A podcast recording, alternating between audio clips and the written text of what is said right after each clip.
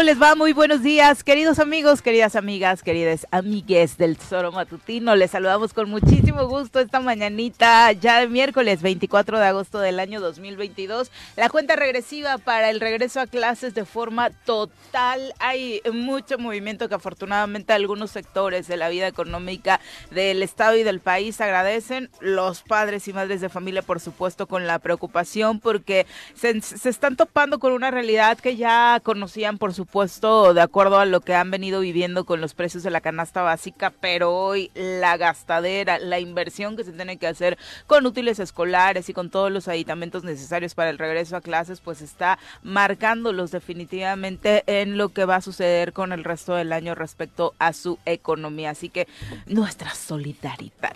Un abrazo muy fuerte a quienes nos sintonizan a través de la 103.7 de su FM, de www.eltesoromatutino.com y de radiodesafío.mx y también por supuesto a quienes nos favorecen con su presencia a través de las redes sociales en Facebook y YouTube. Bienvenidos sean y ojalá nos puedan acompañar las siguientes dos horas de programa. Señora Rece, ¿cómo le va? Muy buenos días. ¿Qué pasó, señorita Arias? Buenos días. ¿Tú cómo vas con ese tema de, los gastos de regreso a clases? Pues la verdad, Digo, ya tienes dos niños eh, adelantaditos. Ni me entero. irresponsable, ¿eh? Tengo dos hijos todavía en, en, estudiando. Estudiando, uno en la prepa y el otro en la secundaria. Pero ahí se encarga la mamá. Y digo, la verdad, se encarga ella de estos preliminares. De Pero si te enteras de los gastos y demás, o sea, no, no te han reportado como esto que se viene comentando tanto. Sí, joder, claro que me han reportado. Joder, el, esta época... me ha vaciado la cuenta. ¿Por qué crees que ando medio jorobado, cabrón? Si no es porque voy para gobernador. para presidente. Para, presidente. Pues ando jorobado de la chinga que te paran a la hora de ir a pagar las escuelas. Bueno, bueno.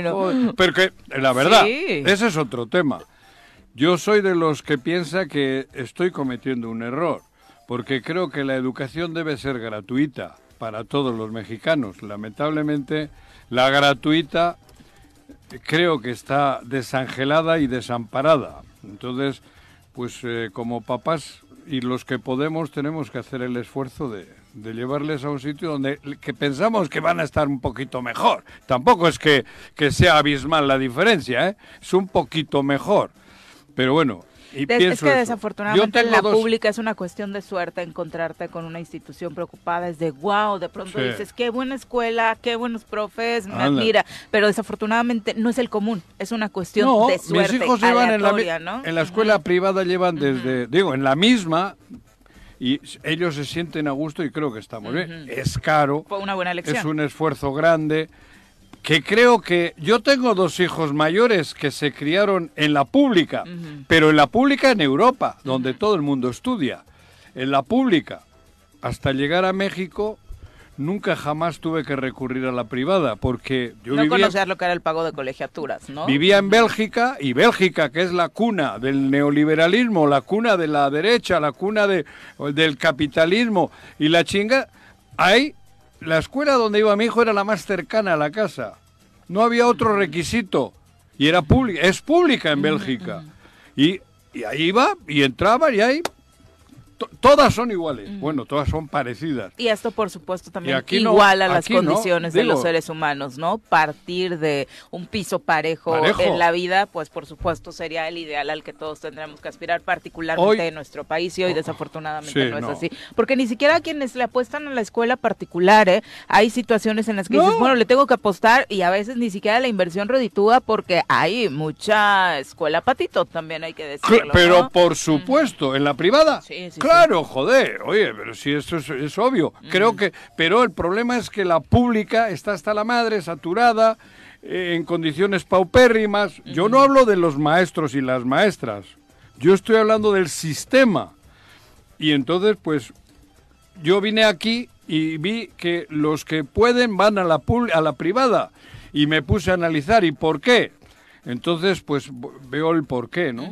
por, por lo mal que han tratado a la pública, por el daño que le han hecho a la, por el daño que le han hecho al pueblo, dejando caer la pública, porque sí la han dejado caer. Definitivamente, y han sido años de abandono, tanto de infraestructura como de modelo educativo. Ah. Se han hablado de reformas que no han redituado, por supuesto, todavía buenos resultados. Son las 7 con 7, saludemos a quien hoy nos acompaña en comentarios.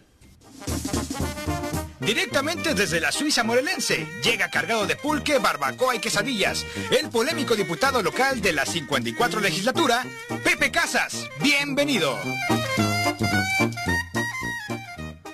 Yo no veo el pulque, no veo las carnitas. ahí en la entrada me dan un anuncio que no, es una realidad, ¿eh? Y polémico, si es un alma de Dios. Eso, ah, no, eso es un alma de Dios. sí, eso sí, eso sí está cumplido. Suave, suave. ¿Cómo te va, Pepe? Contento aquí de estar con ustedes, Juanjo Viri. Un saludo también a todos los tóxicos, las tóxicas. A ver, chéquense a los lados de ustedes si tienen algún tóxico, alguna tóxica. Denle un abrazo. Yo sé. Denle un abrazo. ahorita aquí a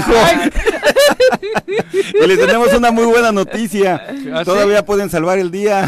Échenle ganas, sacúdense. Es una indirecta, una reflexión personal. ¿Te está sucediendo algo? Cuéntanos, Pepe. No, no, no, venía. Ah, no. Ah, no. Eh, la falta de pulque temprano me está afectando la neurona. ¿No te está pasando? ¿Ya te mandaron a la ching? ¿No? Eh, ¿De dónde? Porque eso es continuo. Siento que estás mandando indirectas, Pepe. Sí, Siento que estás mandando indirectas. Saludos a la tóxica. hay una canción por ahí que dice. La tóxica, no, Saludos a todos ustedes. Muchas gracias por invitarme a compartir este espacio, Juanjo Viri. Y bueno, vamos a divertirnos, aunque las noticias pues, no son tan agradables, sobre todo para los que están sacando ahorita el dinerito para las escuelas. Tú acabas de pasar por el Congreso, Pepe, apenas eh, pues, la pasada legislatura. Eh, difícil también hablar de que existe un gobierno que realmente le apueste ¿no? a la educación Mira, en lo local. complicado. Escuchaba los comentarios de Juanjo muy atinados. Habrá gente que, que, inclusive hasta le incomode la situación, pero la verdad es que la escuela pública eh, está lastimada y, y, quiero recalcar lo que dijo Juanjo. El sistema, el sistema está, está lastimado. Veremos cómo funciona ahora con esta nueva, este, esta modificación que le hicieron, que ahora van a ser etapas, ¿no? Al modelo educativo. El modelo educativo está cambiando, sin embargo, eh, no le estamos enseñando a nuestras a nuestros niños a nuestras niñas temas muy importantes como una educación financiera el manejo de emociones este respeto a la naturaleza entonces hay muchos civismo. temas civismo, se quitó yo todavía crecí cuando hacíamos honores y sí, se bueno, civismo no, quiere decir que te pongan orejeras. Civismo es tener eh, hasta reglas de convivencia. Sí, la convivencia, porque somos vivimos en comuna, eh, somos un colectivo. Cómo, y ya ni hablar del tema de sexualidad y de ah, empezar a educar a los niños en ese ámbito, está muy complicado. Pero fíjate, para los que están escuchando, eh, cómo impacta el tema del civismo, Juanjo, el día de hoy en nuestra vida cotidiana, el tránsito no somos capaces de darle el paso al, al auto, aunque el tránsito dice que el que va la, glorieta, caminando, eh, lleva la preferencia y todo ese rollo, le das el paso a uno, se te pasan dos, no quieres dar el paso. te sacan el dedo. bueno, le saco el dedo, porque yo soy de, Ya no hablo, pero el dedito todavía lo utilizo. ¿Sí? Sí. Entonces... Cuando te hacen una de esas, porque yo sí estoy procurando uno, uno y esas cosas. Pero cuando ves que hay un gandalla que... Bueno, pero vamos a lo de las escuelas, cabrón, ya estoy metiendo. Nada más para terminar con el tema de, los presupuestos, que no ha, habido, no ha existido una apuesta, ¿no? De, para mejorar la inversión a la educación. Ayer hablábamos de estos 600 millones de pesos que el gobierno estatal se gasta en publicidad, dinero que podría, eh, eh, cualquier sector que alce la mano, salud lo necesitaría, educación del que estamos hablando ahora lo necesitaría. A ellos les salud y se van al cocaburra, Por un carajillo. Carajillo. que por cierto están muy buenos, ¿eh? ¿No te gustaron? A, carajillo a mí no me gusta. A mí sí. Es mucho azúcar. Yo cuando mando durmiendo un carajillo ahí. Ah, por eso, joder, es una bomba. de Víctor Mercado de Cocaburra están buenos. Sí, esta sí te la va a cobrar, Juan. Ese gol sí te lo va a cobrar. Pero bueno, sí, eh, sería la inversión. gobernador, iremos. Sería la inversión que necesita el país y por supuesto Morelos, ¿no? Para mejorar sus niveles educativos. No hay otra forma de crecer, Viri. Si no se le apuesta a la educación, si no se empieza por, por eso, Por eso han hecho de Latinoamérica un reducto inculto. Y, es premeditado. Pues es un plan, es un plan estratégico y es un plan estratégico de los poderosos del norte, sin duda. Y nosotros como somos cómplices hemos dejado eso. Si no es el, el hecho de ser pobre no equivale a que no tus hijos no tengan una escuela digna. Pues de ahí saldría más fácil de la pobreza si pudiesen darle educación, cultura y todo lo que se todas las herramientas para que los hijos de los pobres puedan salir. Lo que pasa es que padre pobre, madre pobre, hijo ¿Dijo qué? Justo era lo que iba a comentar. Latinoamérica, particularmente México, refleja estadísticas así. Desafortunadamente, tu destino está marcado. de someter si naces pobre, vas a morir pobre en este país. Pero peor, porque no es que mueres pobre, es que luego los que vienen ya son pobres, incultos y con poco desarrollo cerebral. Porque va así, es, es ley de vida, güey. Porque las escuelas para los pobres o para los que no tienen la posibilidad están hechas, están mal. Y eso es sistemático. ¿Y eso te impacta en un nivel de estrés en la sociedad? Que hoy Pero esto es un plan, eh, no crea, es que... No es aleatorio. No, es un ¿Eh? efecto no es aleatorio, muy bien planeado, ¿no? Claro, esto, esto es... Pero por supuesto, la mejor manera de tener controlado es que es hacer esto, lo que están haciendo los poderosos. Los vecinos, el de arriba es su aliado, hasta en ideología y en todo, porque parecen primos hermanos, Canadá y ellos, y a nosotros que como somos distintos, porque sí somos distintos, nos han hecho eso, nos han mandado a esto, a tener estas escuelas, a tener esta educación, porque así es, es la mejor manera de tener controlado a todo Sudamérica, centro, contando México y Sudamérica. Y lo acabas de comentar, la educación pública en Estados Unidos no se compara en nada a la de México. Pero es que obviamente ellos están Pero si te hablé de Bélgica. Sí, no, pero, o sea, en Europa. en Europa, pero hablabas del vecino. El nivel de estudios de, de un este, estadounidense pues no se compara con Ah, no, no, por supuesto. Obviamente ellos sí están generando sus liderazgos. También tienen sus, sus, asuntos internos, ¿eh? Pero hablo de la media. Sí, sí, claro. A nivel media. No, no, por supuesto, es otro, otra cosa. Los niveles son mucho más altos que nuestro país. Solo ve la, la cantidad de mexicanos que quieren ir a estudiar a Estados Unidos becados. Becados imagínate. Pero bueno, estamos en esta época ahora de, de, regresar a las escuelas, de regresar a clases, y me preguntaban, ¿no? Y claro, yo clase media, teniendo un cuatro pesos para poder invertir en mis hijos, los estoy metiendo en la escuela. Pero eso creo que no todos podemos, lamentablemente. Tú imagínate si no fuera necesario que padres y madres o que este sector de la sociedad tuviera que invertir en. Oye, mis dos hijos mayores se criaron en escuela pública, como todo hijo de vecino en Europa.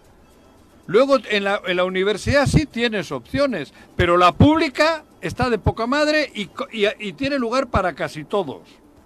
Aquí no. Aquí el problema es que la máxima casa de estudios local. Tienes Harvard y tienes eh, Madre y Media por, en todos los países. Cambridge. Cambridge. Y, no, ¿Harvard es en Inglaterra o aquí? No, Harvard es aquí. En Estados Unidos. Cambridge.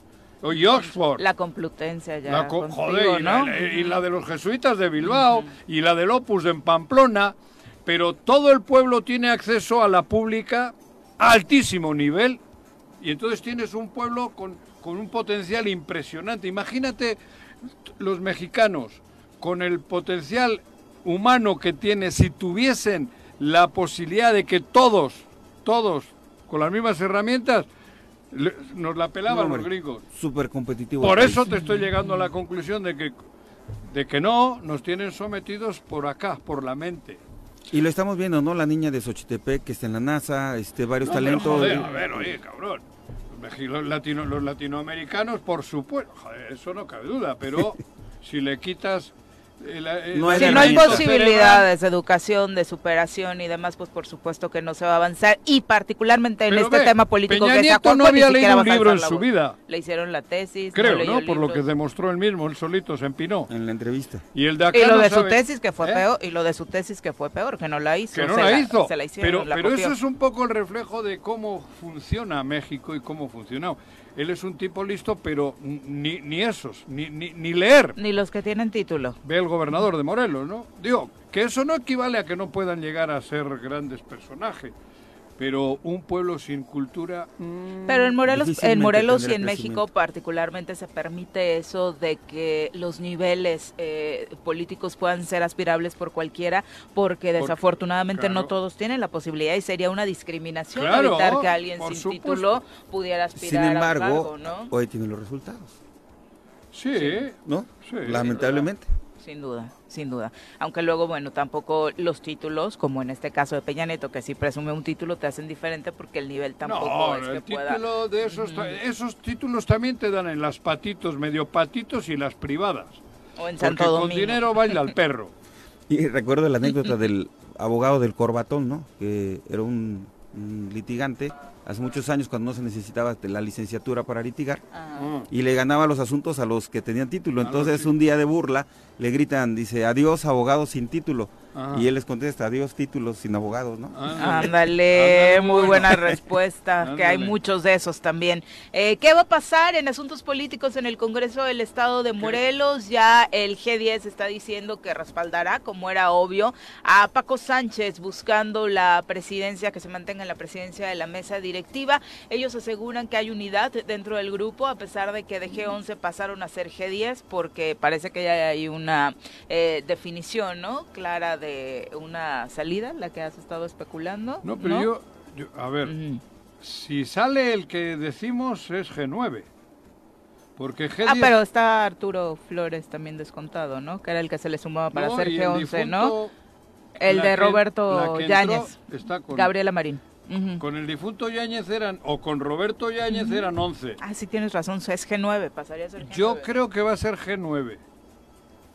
Sin embargo, con, un, con siete diputados que estén, se traba todo, ¿no? No se dan los 14 votos. No sé si para la presidencia del Congreso nos, con 11. Se necesitan 14. Ah, hay 14 también. Con 11 votos puedes remover y se quedan a Céfara las presidencias y con, ah. con 14 ah. nombres. Ah. Eso es lo que trabó también en la legislatura anterior. Bueno, lo que dice eh, particularmente personajes como Oscar Cano, como Agustín Alonso, es que lo que van a buscar en este nuevo periodo que inicia el próximo primero de septiembre es evitar la confrontación entre ellos de inicio, eh, que al interior de este grupo G9, G10, de acuerdo a la definición que se vaya a dar, eh, no hay ninguna división, hay unidad, todos están de acuerdo acuerdo en que sea Paco Sánchez el que continúe al frente de la mesa directiva.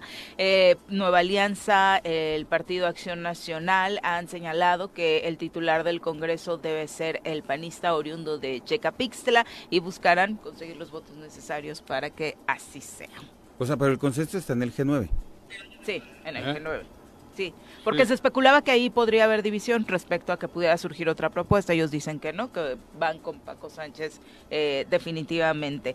¿Qué pasa con otras aspiraciones? Eh, por ejemplo, Agustín Alonso señalaba que él no está buscando aferrarse a la Comisión de Hacienda, rechazó que tenga intenciones de permanecer al frente de esta comisión y también llamó a la unidad para sacar el paquete económico 2023 que definitivamente en este cierre de año va a ser lo más importante. Escuchemos parte de lo que decía el diputado. El año de la, de la, Comisión de Hacienda, yo sí declaro ahorita aquí, soy, que sí, yo no, ahí está la Comisión de Hacienda, ha sido un año mucho aprendizaje, ha sido un año que le agradezco mucho a los compañeros que han dado estar ocupando la Comisión de Hacienda, pero no, en particular...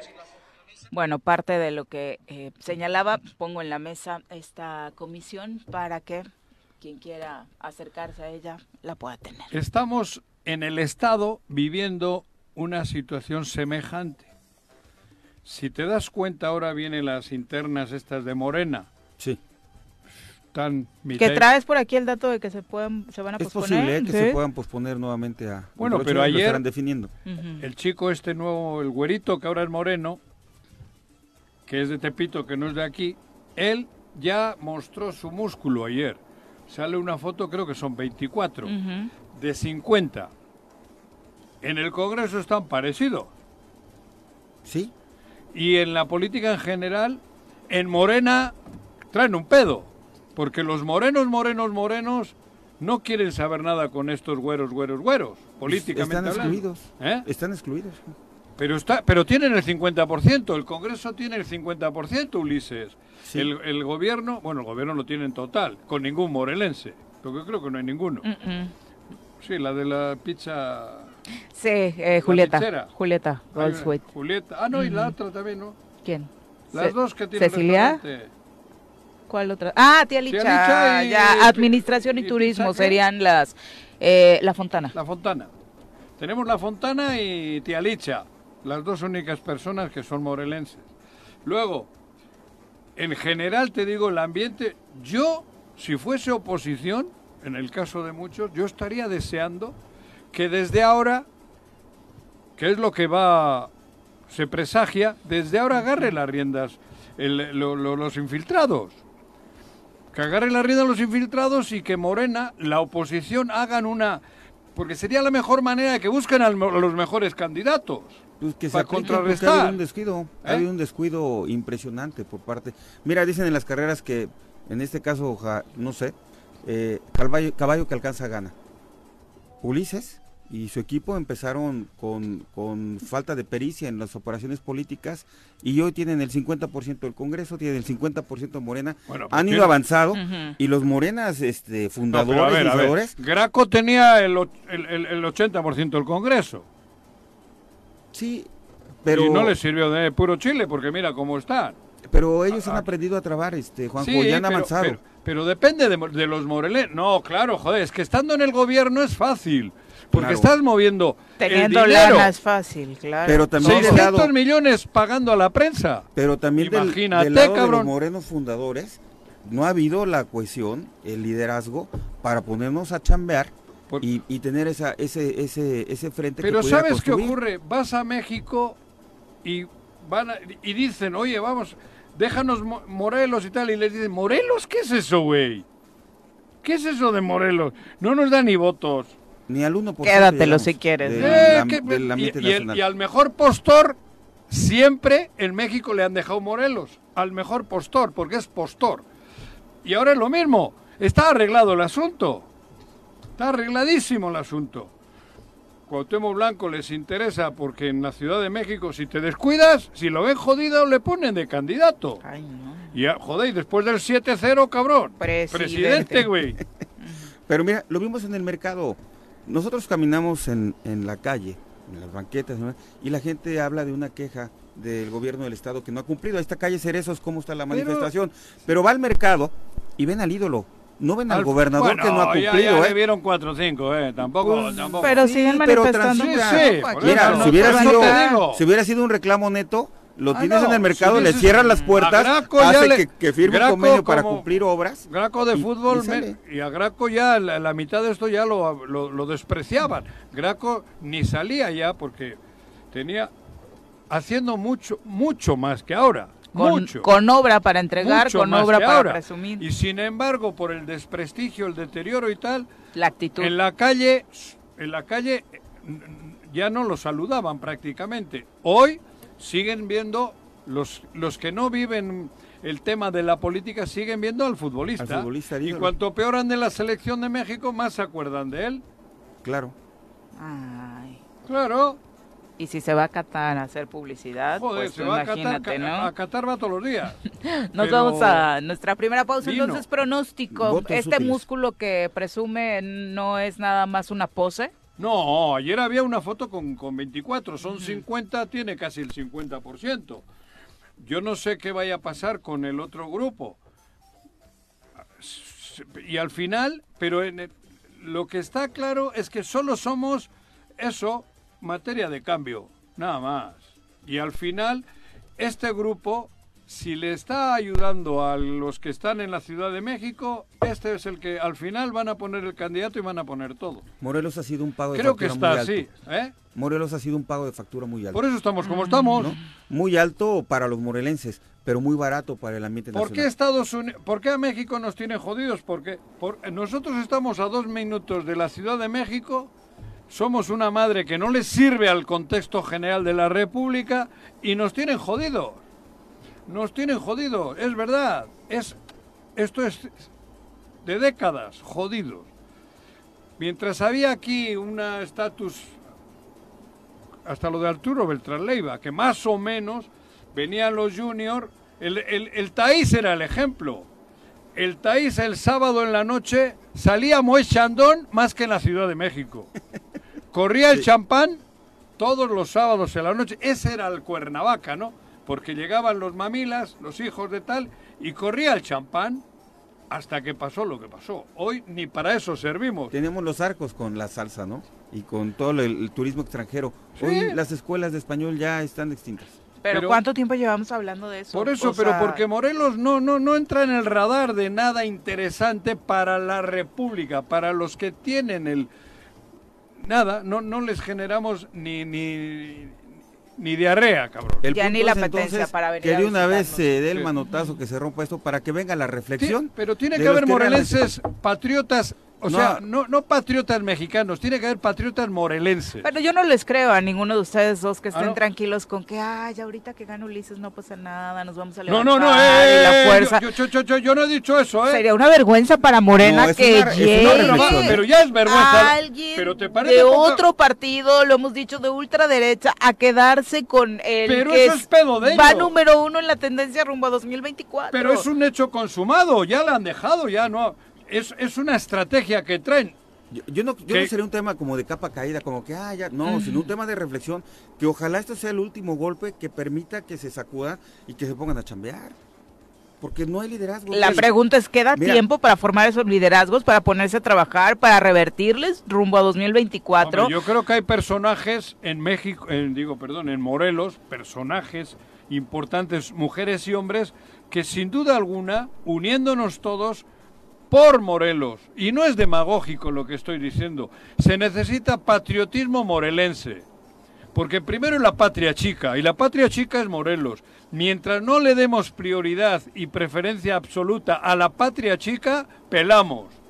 Eso, pero por eso te digo, si Morena ya les dejó, ahora la mitad de Morena o más y el resto de morelenses, vamos, tenemos que ir por, por, por la patria chica. Tenemos que hacer patria. Cuidar nuestro hogar. Si no partimos de ahí, de que esté bien al interior de casa, lo de afuera va a ser una verdadera que, que tragedia. abierto y que, que se delaten, porque se han delatado. Se han delatado ellos solitos. Desde, en el gobierno, les, fíjate, en el gobierno nunca ha habido un, un, moreno, moreno, salvo... ¿Y en qué les ha repercutido, Juanjo? o sea, no ha habido morelenses. ¿Y qué ha pasado con los morelenses? Lo acabamos de decir, seguimos recibiéndolo con los brazos abiertos en el mercado. O sea, están haciendo un mal gobierno. ¿Qué ha pasado? Su hermano se va a quedar con el partido que está apunteando rumbo a 2024. Pero igual es el momento donde toquemos fondo como morelenses. ¿Más? todavía no hemos tocado fondo.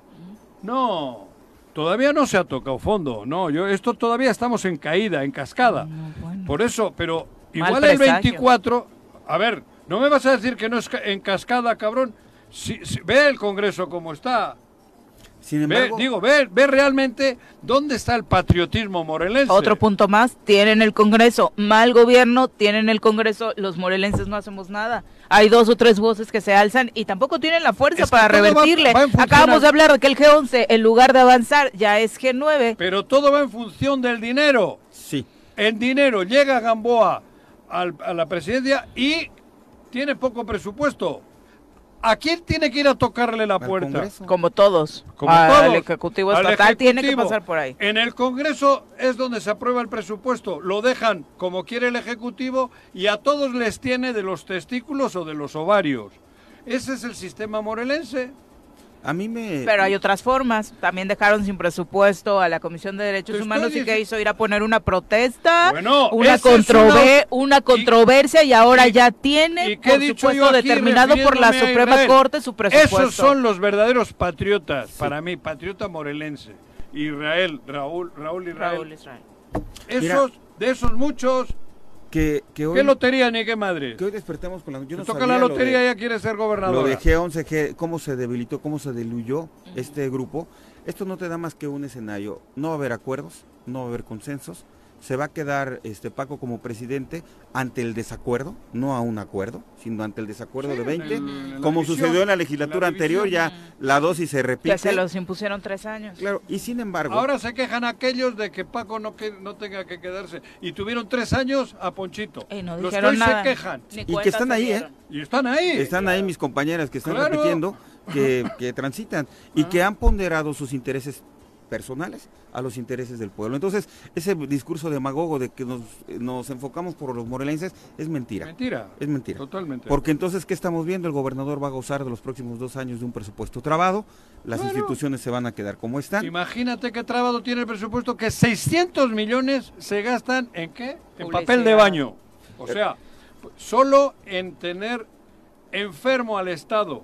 Para eso pagan enfermo mental, ¿no? O sea, que nos Lleno de odio, de confrontación. ¿Y, la clase política dónde está, Juanjo? ¿Qué clase es ¿O hay clase? Ya no hay. ya no hay. Eh, igual es por esa clase que estamos así, ¿eh? Estamos ávidos de liderazgos que realmente tengan una de patriotas que realmente quieran ponerse la camiseta y no morelos agachones como lo, que comentado, Son los que cobran y luego reparten y se queda, el que reparte se queda con la mayor parte. La palabra, aquí se necesitan patriotas. Lee la definición de patriota. Lo hago. Eso te lo juro, le patriota. Y hablamos del desgaste, del desgaste en educación y es parte de eso. La formación del mexicano no, no, no está diseñada para pensar en ocupar un cargo público para cambiar tu entorno. Está diseñada para llegar a un cargo público para llenarte los bolsillos. en el mayor de los casos, ah, desafortunadamente. ya son las 7.32, vámonos a nuestra primera pausa, regresamos. 7.38 de la mañana, lo decíamos, abrazo solidario a todos los que están en este momento eh, padeciendo el tema de la inflación relacionado con la educación. Ya hay muchos comentarios eh, respecto a eso y también a justo eh, este asunto del que hablábamos, hacia dónde va la inversión, la poca que sigue existiendo en torno a la educación. Eh, bien nos dice el profesor Arnaldo Posas, ¿no? De pues también hace falta auditoría a quien tiene el presupuesto para educación. Hace años que al IEBM no se le toca en ese sentido. ¿Hacia dónde va el presupuesto oficial en la materia, no? No se puede hacer lo que se quiera a través de una persona con, con ese dinero debe invertirse, por supuesto, para las y los estudiantes. ¿No vieron Chile? Chile, sí, claro, la transformación. ¿Quién, ¿Quién salió a las calles? Los estudiantes. Los estudiantes. La revuelta La gente que quería esto que estamos diciendo nosotros. La gente y aquí, joder, Moreno. Y los ejemplos, Juanji, terminaron fatal. Trató de repercutir en el resto de Latinoamérica. Acá en México se creó el movimiento Yo Soy 132 que trataba de emular la protesta estudiantil. Algunos le hicieron eh, pues contrapeso a Peña Nieto en su campaña. Recordemos que lo encerraron en el, eh, baño. de la Ibero y desafortunadamente después se perdieron los liderazgos. Claro. Corrupción o corrupción, lo que sea. El, la diferencia es que de aquella revuelta, hoy Chile tiene como presidente a uno de sus líderes estudiantiles que surgió del movimiento. Pero en Chile, en Chile ha habido conciencia, ha habido patriotismo, ha habido sangre por la patria. Aquí años la hay de que no ocurre.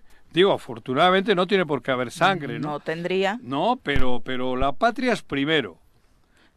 La aspiración y no, es, no es demagogia, ay, este güey viene de Che Guevara, no, no, porque... No, dice Leonel Jaimes que vienes de Don Quijote, hoy, con tus reflexiones. No, eh, joder, ahí va, yo no sé si es Don Quijote o, Sancho Panza, cabrón, pero el por pedo, tu pancita chelera, el, pedo es real. No, si un pueblo sin cultura, sin conciencia, porque no hay conciencia, la conciencia necesita alimento y cuanto menos alimento tienes de ese tipo, menos libertad en la mente. Y cuando no hay libertad en la mente, eres borrego. Vamos a seguir reflexionando acerca de estos temas porque tenemos muchos comentarios en ese sentido. Sabemos que es un tema que les importa mucho, eh, pero antes vamos a entrevistar. Ya nos acompaña a través de la línea telefónica la diputada local Andrea Gordillo, a quien recibimos con muchísimo gusto en este espacio. Diputada, ¿cómo te va? Muy buenos días. Hola Viri, buenos días, Juanjo, Pepe, qué gusto saludarlos como siempre. Igualmente, querida. un abrazo. Hablábamos, diputada, de la cuenta regresiva para el regreso a clases hace unos momentos, pero también ustedes regresan al Congreso. en este caso de las y los legisladores, ¿cómo va la planeación y particularmente los acuerdos que sin duda van a generarnos a los ciudadanos una pauta de cómo se darán las negociaciones, particularmente esta en torno al presupuesto? En el próximo periodo. Así es, vienen cosas eh, importantes para el Congreso del Estado y para el Estado de Morelos. Ya estamos platicando algunas de algunos diputados y el próximo 29 de agosto eh, habrá una reunión general en donde tomaremos acuerdos de que si se queda nuestro presidente actual o hay movimientos en el cambio, digo, en la mesa directiva o en las comisiones de Hacienda, de puntos constitucionales y gobernación y buen jurado. Hablábamos hace un momento de que había, o al menos algunos de los diputados integrantes de este ex G11, ahora G10 o G9, en torno a que pudiera ser eh, Paco Sánchez quien continúe al frente de la presidencia. ¿Es así? Así es.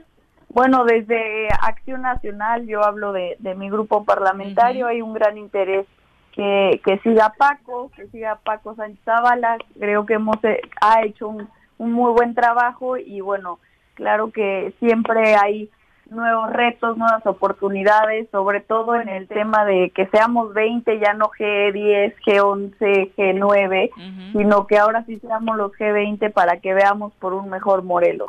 Ah, ¿Realmente ves esas posibilidades? De fuera se ve muy lejana ese G20. Totalmente, todos nos dicen, ¿no? Que ojalá y ya haya mayores consensos. De, de mi parte, pues yo también lo espero, sinceramente ya es momento de que nos dejemos los intereses, como siempre lo digo, ahora es momento de, de ver hacia, hacia un mejor estado, ya que le hace pues falta muchísimas cosas. Pues eso solo puede pasar si ustedes claudican.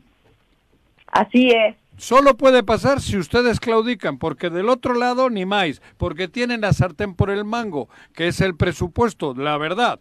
Si en el G9 o G10 que son ustedes, a algunos se les ocurre subirse al sartén del otro lado, es la única manera, porque de allá para acá no va a venir nadie y no va a juntarse el agua y el aceite. De mí te acuerdas. Y no soy pesimista. Ojalá y no nos, no nos pase lo de el año pasado, ¿no? Lo del presupuesto pasado en donde no logramos estos 14 votos que...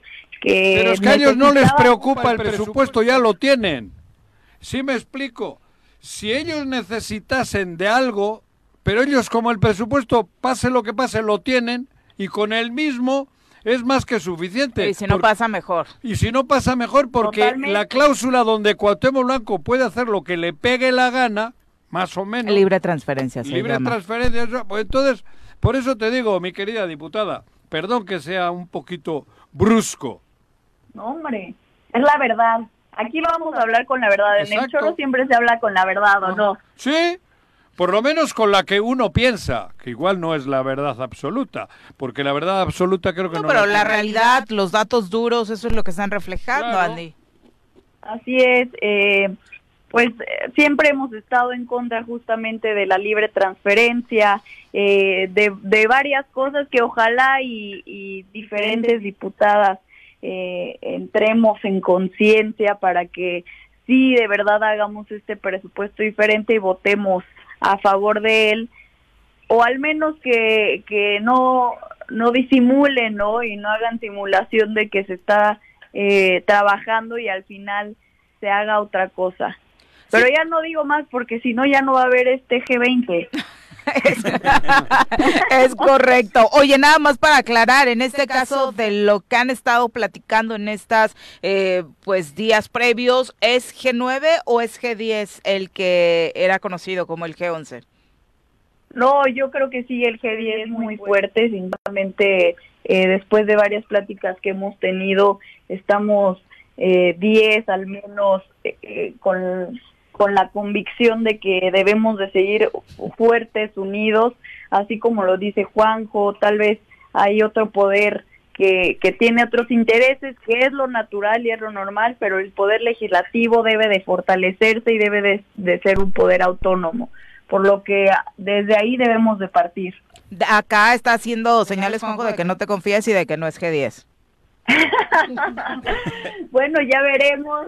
Creo que vienen eh, fechas importantes en donde todos podremos ver qué, es lo que pasa, pero pues bueno, la verdad sí esperando que seamos los G10 todavía o G20 con todo el, con toda la esperanza del mundo.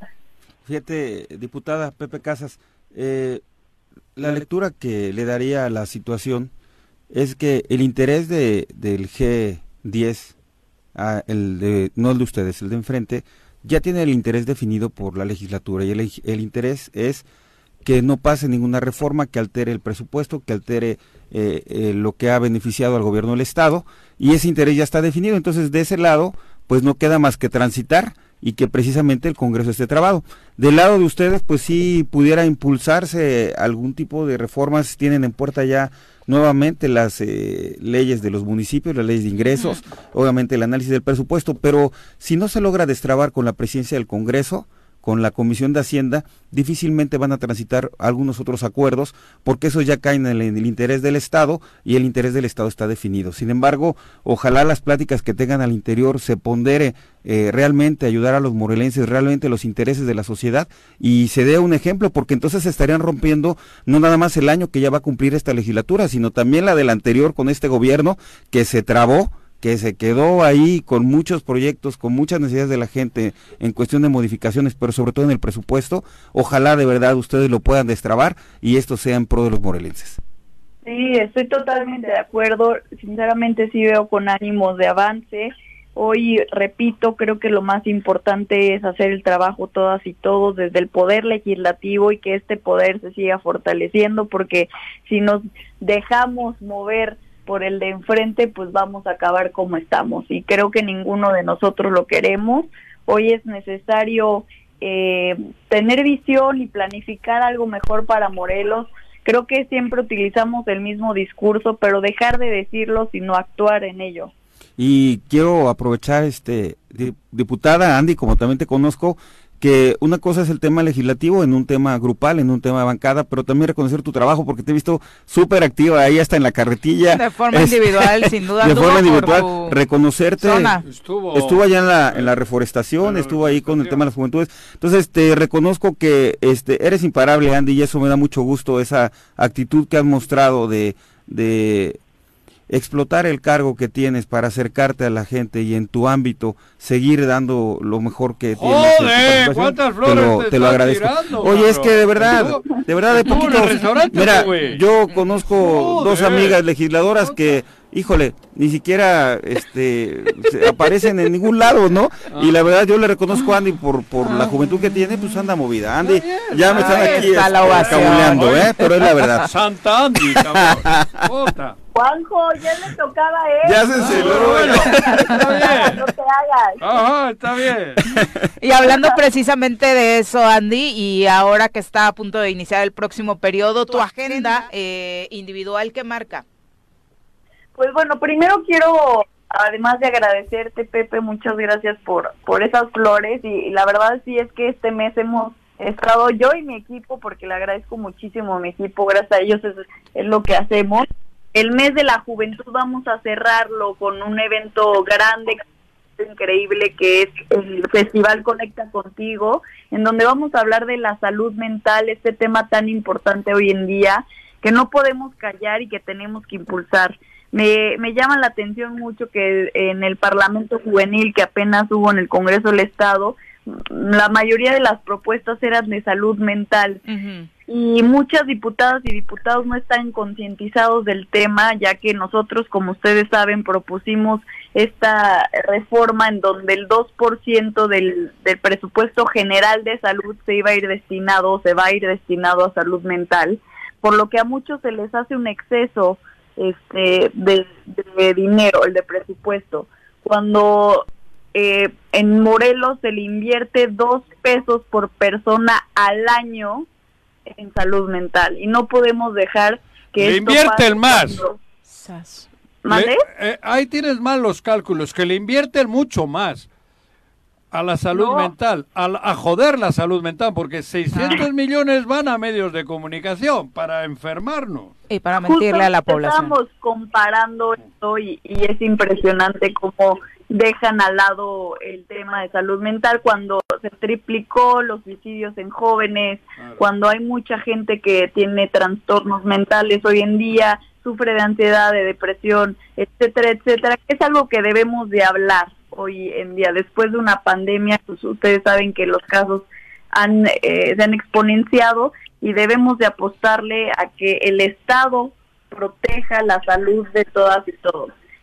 Y este festival se trata de algo diferente, vamos a realizar clases de yoga, clases de ejercicio funcional, pláticas de salud mental y cerraremos con una plática de empoderamiento juvenil para que todas y todos los jóvenes eh, vayan a, divertirse y hacer algo diferente. El sábado a las ocho y media de la mañana en Belénes va a ser este gran evento y también vamos a, tener diferentes talleres de cómo hacer composta con nuestros amigos de Tierra de Urbe, va a haber eh, un espacio para nuestros amigos de Rescatando en Cuerna, que es para impulsar la adopción de nuestros seres sintientes, entre muchas otras cosas que no puedo dejar pasar la oportunidad de mencionarlo en su programa para que se unan, para que vayan más jóvenes, esperamos aproximadamente 300 personas y bueno, ojalá sea todo un éxito porque hablar de la salud mental nos hará una mejor sociedad.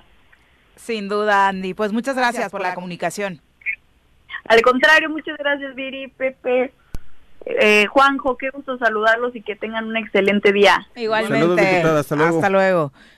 Bueno, ahí está. Eh, habla de G10, Juanji, ¿eh? Ya te cambió la versión y ella está ahí al frente de los movimientos. bueno, integrando los movimientos, por supuesto que se puede. G10 y G10 y G10 está bien, está bien. Estamos metidos en una... Yo lo que quiero en un debate estéril, ¿no? estéril. Yo lo que quiero ver es la unidad del G20 para sacar acuerdos de consenso. No, G20 no lo vamos a ver, eso me, eso me queda claro. ¿Tú qué fumas? ¿Fumas algo raro, Pepe? Pues este, me han invitado, pero todavía no me animo. o los hongos de Huitzilán. Peyote. Son las 7.53, tenemos pausa, volvemos. 7.58 de la mañana, gracias por continuar con nosotros. Varios mensajes decíamos respecto al tema de la educación. El Barto a través de Twitter dice, bueno, la educación básica en Estados Unidos la verdad es que también es muy precaria. La universitaria es la buena. Allá en, en la básica me parece que tienen temas también como historia ¿eh? y particularmente... para mí Estados Unidos no es ejemplo de nada, eh, cuidado. Eh, dice, la verdad es que no, no la pondría como ejemplo y de hecho pusiste la europea antes de eh, poner esta, la de Bélgica particularmente. Dice, y además también hay que tomar en cuenta, la, la pobreza en ciertos sectores de Estados Unidos también es eh, complicada. Lo que es más exitoso es el modelo económico y ese no beneficia a todos los estadounidenses. Las facilidades son más que aquí, pero el estadounidense promedio podría decir que es ignorante o no tan preparado, dice el Barto a través de... De, todas formas, bueno, no vamos a discutir nada relacionado con, eh, con, el, con el país de arriba. ¿Por qué? Pues porque para mí de ejemplo no tiene nada. Entonces tampoco lo... Le, solo el, como mal ejemplo. Yo donde tengo que poner algún mal ejemplo en cuanto a esas cosas, imperialismo, dictadura, fastidio, es Estados Unidos. Entonces, por eso te digo, yo ni hablar de ese tema. Marc Carmona, un abrazo hasta la zona sur. Frankie Mondragón también, saludos, un abrazo de protección civil, eh, la capital del estado. El profe Richard Pozas dice, la verdad es que la educación es una gran deuda que tiene el país para todos los mexicanos. Eh, hablaría el profe, eh, según señala, de esta contradicción que existe en la entrega de los pagas educación dando qué? Dando la cuota escolar. Dando, dando educación. Ah, claro. La deuda se salda solamente así, mejorando el nivel de educación en el país. Eh, dice, el sistema educativo no ha dado los resultados que los mexicanos requerimos. el IEBEM a nivel local ha sido nunca ha sido auditado y es una gran fuga de recursos. La de educación... Hecho, camino de privatizarse, porque y para el que no tiene de joderse, la banca privada, el otro privada, el PEM es privado todo fue en el mismo, en el mismo sentido todo. La debacle. Eh, y justo dice el profe que en este periodo es donde se ha dado menos la revisión justamente al IEBM. José Luis Portugal, un abrazo hasta Tepalcingo, gracias por sintonizarnos. Alexis Morales, te manda muchos saludos. Pepe Casas. Gracias, saludos Alexis.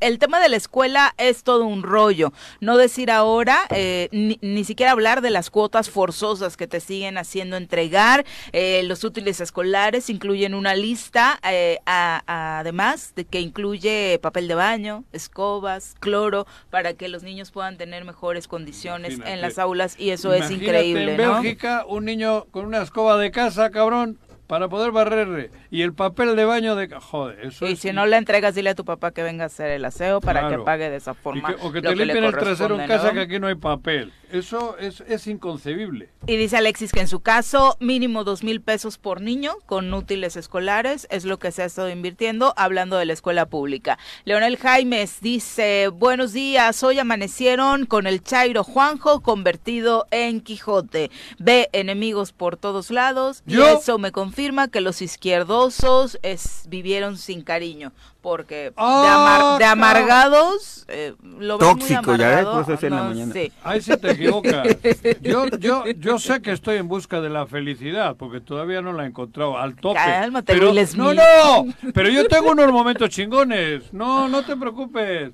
Y la, joder, si cree que vivo amargado está jodido. Me Que- divierto un chingo. Que vea sus cabalgatas como Alboro, al rato lo vas a ver. que la- Oh. la- Claro. Alexis Morales dice, tal vez si tuviéramos un nivel de estudio ideal, no tuviéramos en Morelos, por ejemplo, a Cuauhtémoc de gobernador. Pues seguramente, seguramente. La historia sería diferente. Es más fácil tener un- un- una persona... Bueno, va. Eh, Juan López dice, vamos equipo, con todo contra las pirañas, Juanji, y no te olvides también del carroñero Cornejo. Eh, ¿Por el tema de la educación o por el tema de los Moreles? Es que sí está. Cornejo. Ese es el de... el- Educación, El el, de educación. secretario de Educación. No sí, pues. con. Alex Gutiérrez dice, buenos días, ¿por qué el mal de Morelos gira en torno a los políticos, a los partidos? Eh, no, dejan, no, no han dejado de hablar de ellos en la primera media hora del No. La parte de los que somos la sociedad, también hay que aceptarlo. ¿Y qué Estamos dije? apagados. La solución no solamente está en los políticos. Los ciudadanos estamos apagados porque estamos amedrentados por la violencia y por la crisis económica que hoy estamos enfrentando, ¿Y dice qué Alex. dije? ¿No puse de ejemplo Chile? ¿Quién sacó adelante Chile? ¿O quién va sacando? ¿El pueblo? ¿Y qué? ¿No he dicho que lo que hace falta aquí es patriotas? ¿Eso qué es, pues? ¿En qué idioma hablamos? Paco Carzu, un abrazo hasta la zona cañera. Dice, buenos días para todos. Ayer entregaron el Premio Estatal de la Juventud. Solo hacen eventos por hacerlos, porque la verdad es que les entregan un papelito y después no hay apoyos absolutamente para nada en torno a los jóvenes. Los dirigentes del deporte en Morelos igual de inoperantes. Eh, de verdad, deberían mínimo rehabilitar las canchas que hizo Graco y volver a inaugurarlas si quieren lucirse y quieren una foto. Eso es lo que ha hecho este gobierno inoperante hasta No, ahora. están haciendo eventos, eh, eh, o sea, están actuando con dinero federal. Cada día hay un evento. Porque- Llenan el Teopansol, con eso hay un costo. Tiene un costo to- hacer todo eso. Porque hubo El una Teopansol sugerencia ahí, ¿no? Genera De nota. Están generando nota, Eso, exactamente, pero no hay digo. una productividad No, gubernamental. Pero es darnos pan y circo y todos los días tiene un evento de esos, salen en los medios, como tiene todo el asunto de los medios sin pedo. Que Y- por cierto- está- ahora está trabajando, bueno, ahora está haciendo eso, Limpiar su imagen. está limpiando su imagen. Oye, que por cierto ya no veo a la diputada Brenda Espinosa, antes la vi en todos los eventos, ahora ya ¿Quién es no. Brenda Espinosa? La La de mi diputada distrito federal. que no conocemos en mi distrito. Pero está en todos los eventos ya. Sí, no- ¿Y de qué diputada federal de Morena. Brenda, en tu distrito no es la... Ah, no, la otra, la, la chica indígena. ella es local. Eh, Brenda es Ah, federal. ¿federal? ¿Federal? Sí, Brenda Sí. es Oh, federal. yo qué sé quiénes son federales. ¿Hay federales o qué? Bueno, por lo menos la diputada siempre aparecía en, Al lado en- del en la tri- gobernador. en el, en podio, ¿no? Ahora ya. sí. Pues Yo así, lo así la acuerdo- conocimos en ese distrito, porque antes nunca la habíamos visto. ¿no? Yo me acuerdo de Gachus y de Toledo. Ajá. Ninguno, son cinco, ¿no? Saludos a Gachus, que por cierto quiere venir aquí al programa. Ah, que Ah, venga.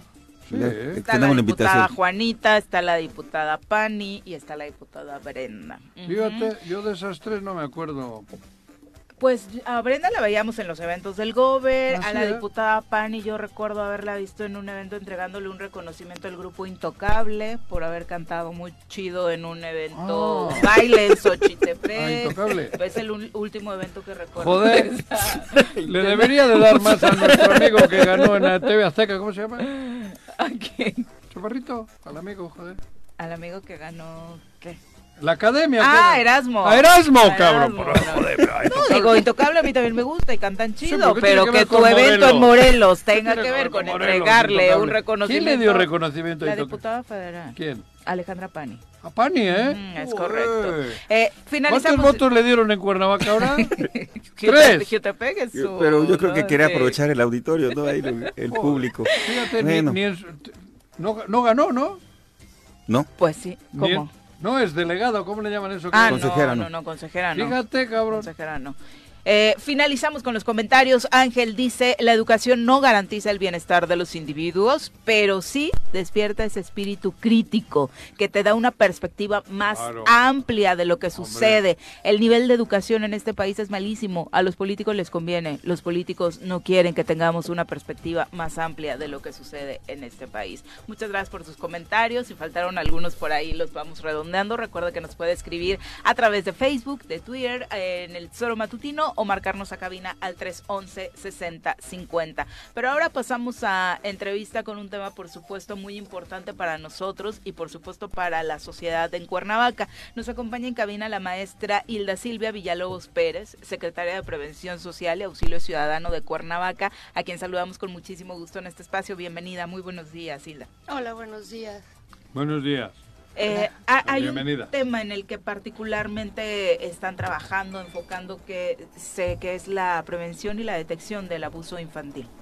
Sí, mira, es un tema importantísimo porque en México el 90% de esta violencia sexual que hay en los menores eh, bueno, eh, se da en casa, se da en, tu círculo más cercano, la familia. Es un conocido siempre. El papá. ¿90%? El, 90%.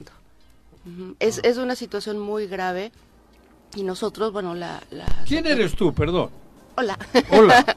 Digo, porque no sé, tú estás en un cargo, y, pero ¿quién es? Claro, eh, yo estoy en, tengo la jefatura de programas y políticas para la prevención de la violencia dentro de la Dirección General de Prevención de la Violencia, que pertenece a la Secretaría de Protección y Auxilio Ciudadano, en la cual está la maestra Alicia Vázquez Luna como ah, secretaria, ¿no? Entonces, el interés que tiene la maestra con respecto al abuso que existe a niños, niñas y niños, porque pensamos que siempre son las, niñas, ¿no?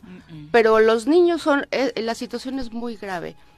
Nosotros vamos a escuelas, damos pláticas y hemos detectado en escuelas. Y entonces aquí el tema es que las escuelas no tienen un protocolo de actuación en una situación en, que se presenta, ¿no? Se nos han acercado pequeños cuando vamos a dar pláticas de prevención de abuso, prevención de violencia, etcétera, y se nos acercan. Es que ha, abusado eh, mi abuelita, ¿no? Para empezar es importante hablarles del tema, porque a esa edad tu único contexto es tu casa y por la historia que te cuenta tu abusador, pareciera que eso es lo normal. Claro. y, y, no solo lo, lo, normaliza el abusador, sino toda la familia, ¿no? En ¿Lo cubre? Lo cubre, claro. Eh, la mamá, los tíos. Y entonces el niño, bueno, nosotros cuando fuimos niños, ¿qué hacíamos? Pues nuestra familia es nuestro núcleo de confianza. ¿no? Joder. Y entonces que el tío te diga... Si no, ¿cómo este vas a formar tus hijos o tu familia? Y, los niños, pues sí, esto está bien, ¿no? Pero no, no está bien. Empiezan a crecer, empiezan a conocer. Nosotros vamos, damos pláticas en primarias, en secundarias. Insisto, se acercan los niños. Es que a mí me pasa esto. Me tocan las partes, me tocan, ¿no? Algo así, supongo. Les ponemos como videos, ¿no? De acuerdo a la edad. Digo, claro, no ponemos videos para niños a secundaria, ¿no? Y ellos les cae el, como que dicen, ah, caray, ¿no? O sea, me está sucediendo a mí. Se nos han acercado y nosotros realmente legalmente no podemos hacer nada. Los canalizamos al DIF, los les damos información a dónde pueden acudir los papás. La Pero si son cómplices. Exacto. Ese es el problema. O son los abusadores. O son, los abusadores. O sabes qué, no es cierto. Este, y, qué es lo que sucede cuando Hace poco no vimos un tema de un magistrado que estaba violando a su hija. A sus hijas. A sus hijas. Dos hijas, magistrado, federal. Padre, padre, padre. Sí, no solo se da en, estratos económicos bajos, también se da, o sea, en cualquier punto de la sociedad en México se da. Dentro de la Organización para la Cooperación de eh, una Economía, eh, en, esta, México es tiene el primer lugar. Y entonces dices, bueno, ¿cómo? Y cuando investigas, bueno, al, ver qué países son, bueno, de América Latina nada más están ahorita Chile y México. Obviamente México está en primer lugar. ¿no? ¿En, de qué, ¿En qué primer lugar? En, abuso ah, sexual De, la chingada, perdón. sí, no, claro, de la eh, estamos. Entonces, la preocupación de la maestra Alicia es hacer programas de prevención tenemos que atacar a las familias. Bueno, no atacar, eh, abordar a las familias, porque ahí es en donde surge el problema. Ahí, ahí está, ¿no? Eh, es que me violaron en la calle. Es el 1%, menos del 1%. Realmente eso no se... Sí se da en la calle con un desconocido. Claro. Sí se da en la escuela, sí, también. pero los porcentajes son bajos. El alto porcentaje es al interior de tu familia. Entonces, ¿qué tenemos que hacer? Ok, vamos sí, porque además supongo que el tema de acariciar con amor o tocar, que es distinto. Hay una enorme diferencia. Hay una enorme diferencia, ¿no? Y en la familia el niño no tiene ni idea, la niña, el niño, ¿no? O sea...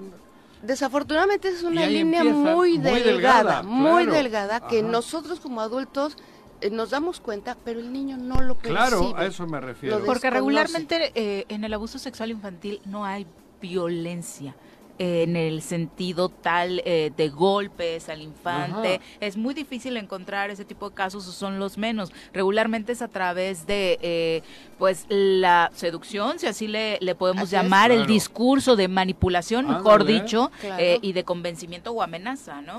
Aquí la situación es que si hay violencia por parte de esta persona, sí, claro, ¿no? por supuesto. porque, bueno, la, la violencia es el yo te quiero hacer daño.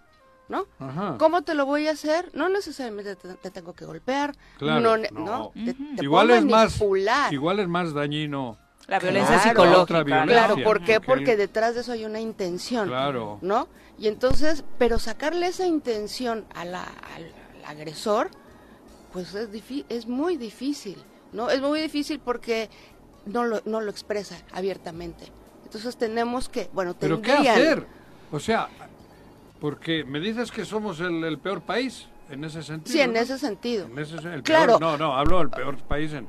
Con, los números maravilloso, que no me malinterpreten. Pero hay que saber la verdad. Así es. Para poder arreglarla. Ahora, dentro de esta organización, bueno, son más de 35 países, pero está Japón, Bélgica, o sea, países que pues no, su, su, educación y su cultura es completa y absolutamente diferente, ¿no? O sea, nada más Chile y México están. Ahorita se están eh, aprobando Costa Rica y Colombia a ver si entran. Yo creo que al momento de entrar, México eh, este, seguirá en primer lugar, ¿no? Pero sí hay que hacer, hay que hacer muchas políticas, hay que hacer muchos programas. El ABC para pues, cómo corrige esta grave enfermedad que tenemos social. En casa todos los problemas de abuso están en casa. Desafortunadamente, los padres van a las escuelas a que les eduquen a sus hijos. Ajá. No, hay que educar a los papás, nos tenemos que educar nosotros como adultos, reeducarnos, ¿no? ¿Para qué? Pues para crear niños sanos. Ajá. Niños que no tengan abuso, niños que no ejerzan bullying, niños que no sean agredidos psicológicamente, físicamente, eh, sexualmente, ¿no? Eso es lo que nosotros necesitamos hacer como sociedad.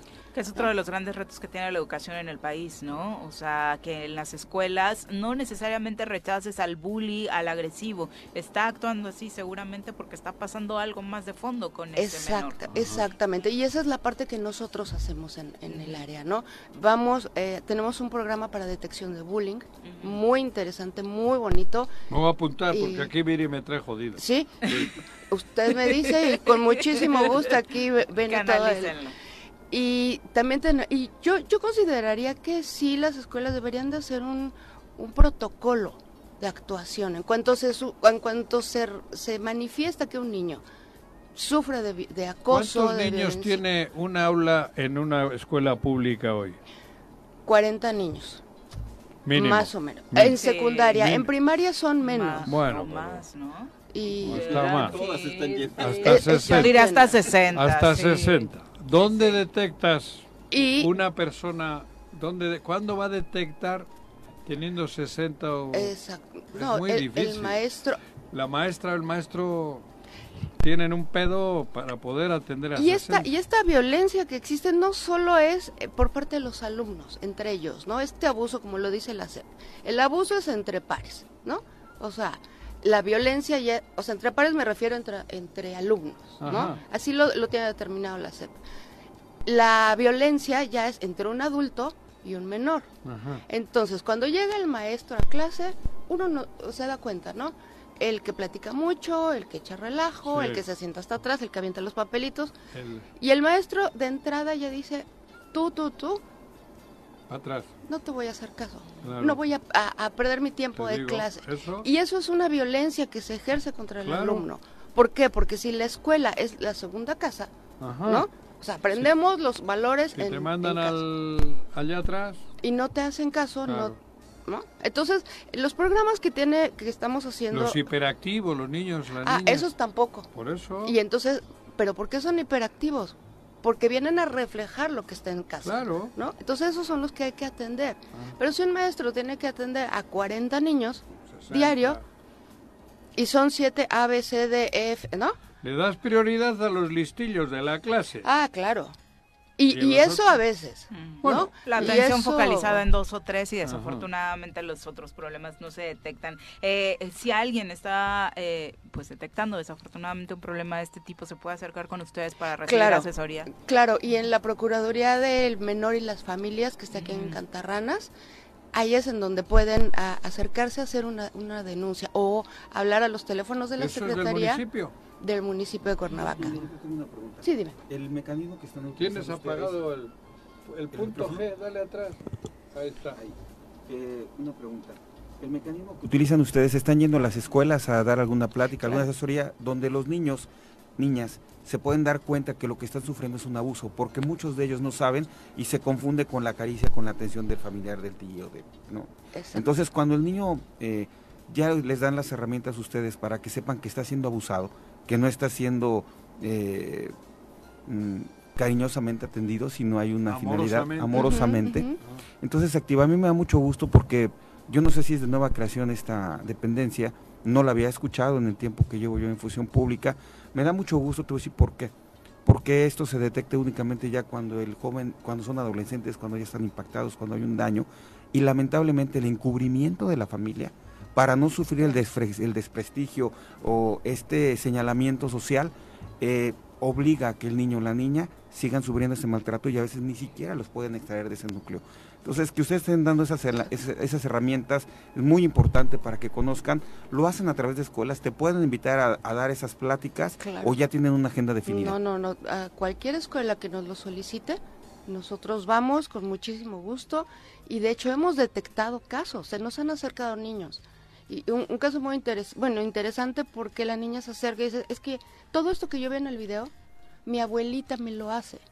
Y dices, o sea, no es el tío, no es el primo, es la abuelita, ¿no? Joder. Entonces, al momento que nosotros lo detectamos, lo informamos a, la escuela, claramente no voy a decir el nombre, y no pasó nada.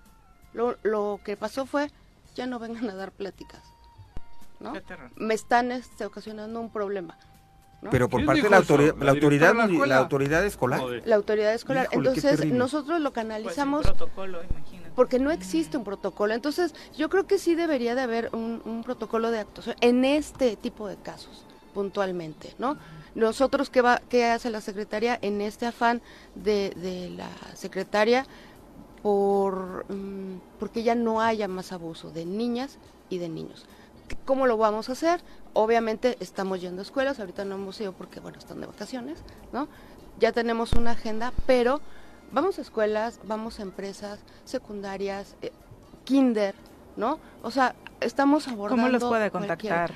Eh, eh, ahorita les, les, voy a dar el teléfono, triple siete tres doce siete cuatro y de ahí los canalizan con al área, ¿no? Y lo que estamos haciendo es eh, abordar este tipo de información vía redes sociales, ¿no?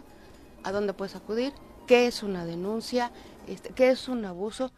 Con, infografías y bombardeando con este tipo de información que muchos menores obviamente pues la desconocen y la misma familia, ¿no? Pero yo creo que, aquí, que en este caso lo importante es la presencia de ustedes dentro de la escuela porque rompen ese escudo de protección de cubrir encubrir el delito y en el momento que ustedes están en la escuela y dan la plática y le dan la información eh, instantáneamente, saben lo que está sucediendo. Yo creo que es más impactante.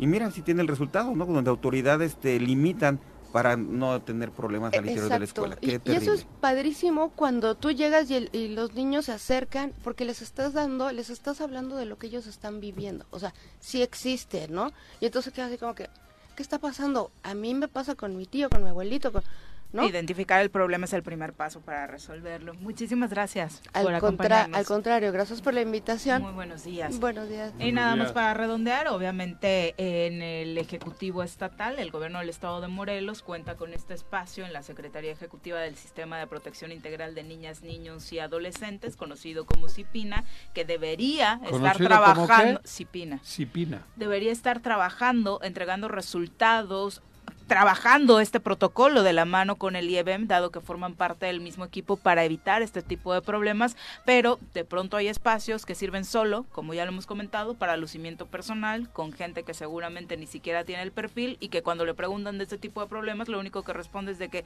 pues los municipios también deberían hacer algo, pues los municipios que se unan y generemos juntos cuando desde la directriz de CIPINA deberían generarse acciones para proteger precisamente a niñas, niños y adolescentes como su nombre lo indica y para lo cual también pues hay por ahí su presupuestito, ¿verdad? Pero bueno, son las 8 con 22. CIPINA. CIPINA. Ah. Cipina. Son las 8 con 22. Vamos a saludar con muchísimo gusto a la doctora Brenda Valderrama. Ah.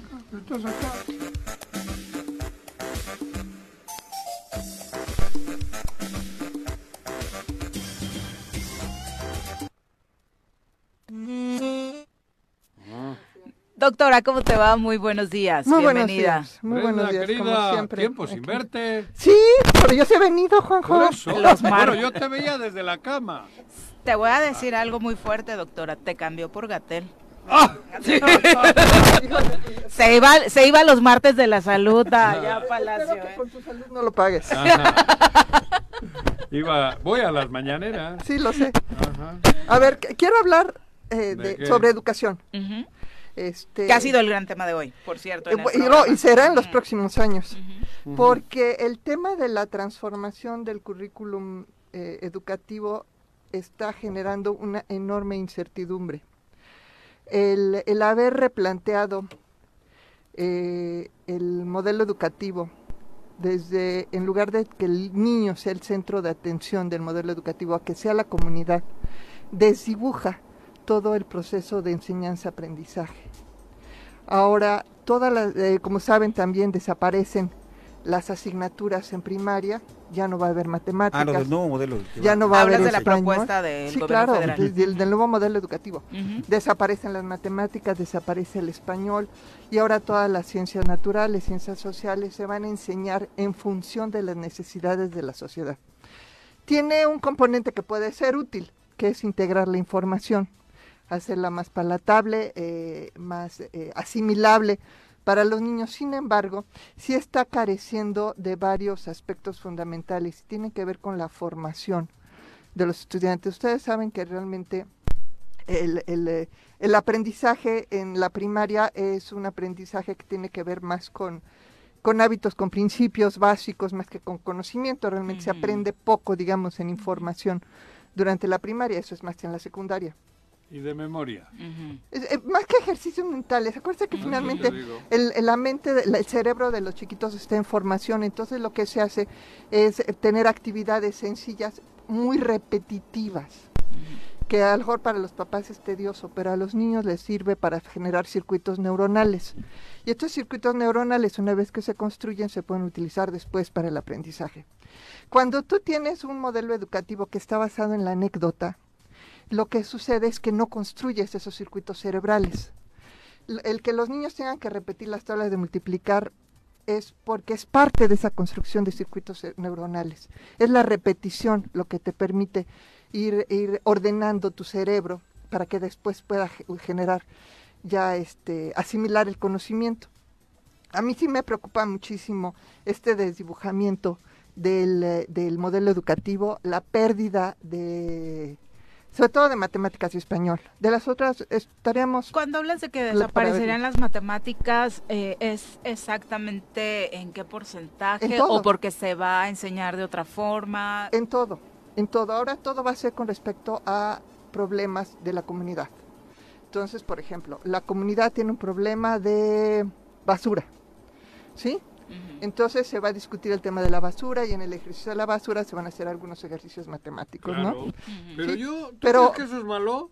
Es que no funciona, es que están pensando que los que el cerebro de los niños es como el de los adultos. Y esa es la diferencia. el cerebro de los niños tiene que construir circuitos neuronales.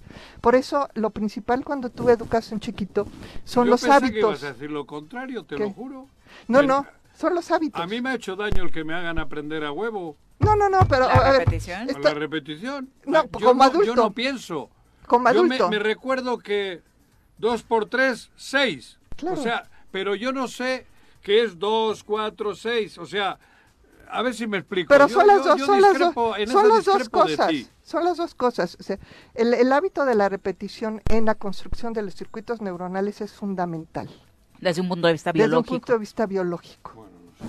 Ajá. Entonces, cuando tú tienes eh, eh, una, una, un conocimiento que se repite, que se repite, te construye dentro de tu cerebro, es como si pusieras tabiques. y, y ahora no se van a poner esos tabiques en este nuevo modelo. ¿Sí? Ahora, si, si tuviéramos un modelo. De la basura y te están dando Sí, pero si no sabes las tablas de multiplicar. Y te dicen, mira, ahí hay tres cubetas, una, dos y tres. O sea, matemáticas hay. Sí, sí, pero esas matemáticas, si un día haces la tabla del tres y a las, al otro mes la vuelves a hacer, ya se te olvidó. El cerebro de los niños es muy plástico, muy dinámico. Está en, está en reconstrucción total permanentemente. Se conecta y se desconecta todos los días. Por eso tienes que tener repetición, porque esa repetición es lo que te permite que se vayan construyendo estos circuitos neuronales. Ahora, me parece tan extremo, tan, tan desafortunado un, modelo de, totalmente vertical, este, donde no se permite la creatividad, donde no se integra la información, que es lo que comenta Juanjo, pero también parece desafortunado un modelo donde no hay una estructura que permite esta construcción de circuitos neuronales tiene que ser algo en el, en el, en el medio, digamos. Por eso te preguntaba en qué porcentaje, eh, por ejemplo, en el tema de las matemáticas desaparecían. O sea, realmente no les van a enseñar las tablas de multiplicar. No, no les van a enseñar las tablas de multiplicar. No como, la, o sea, no, como lo vienen haciendo. Ajá, el problema es que no hay un currículum todavía. O sea, sabemos que no va a ser como lo viene haciendo, pero no sabemos cómo va a ser porque no se ha presentado el currículum. Pero no hay un plan de estudios, lo que no hay un plan, de, estudios. Yo, yo no conozco cómo está el sistema, sé nada más que hay este Es piloto todavía, ¿no? No, ya no, ya lo hicieron para todas las escuelas. Es que ha habido mucha incertidumbre. Primero dijo que iba a ser un pilotaje de 120 eh, escuelas, una cosa así. Y, y, y en 48 horas dijeron que no, que ya se iba a implantar en todas las escuelas a partir de este ciclo. Este, que es en 15 días, además. Ahora, todo esto pues en realidad es parte de una, un deterioro que tenemos, que ya percibimos. O sea, yo soy maestra de toda mi vida empecé a dar clase a los 18 años. Y yo sí percibo una, una, una reducción en la capacidad analítica, crítica, en el conocimiento fundamental de los estudiantes. Y eso además les, les genera mucha ansiedad, mucha incertidumbre. Se vuelven más reactivos, ¿sí? Eh, eh, tienen menos amor por el conocimiento, o sea, cuando, cuando tú eres malo para un deporte o no te sabes las reglas del juego, pues no quieres entrar a la cancha. Es lo mismo pasa en el conocimiento.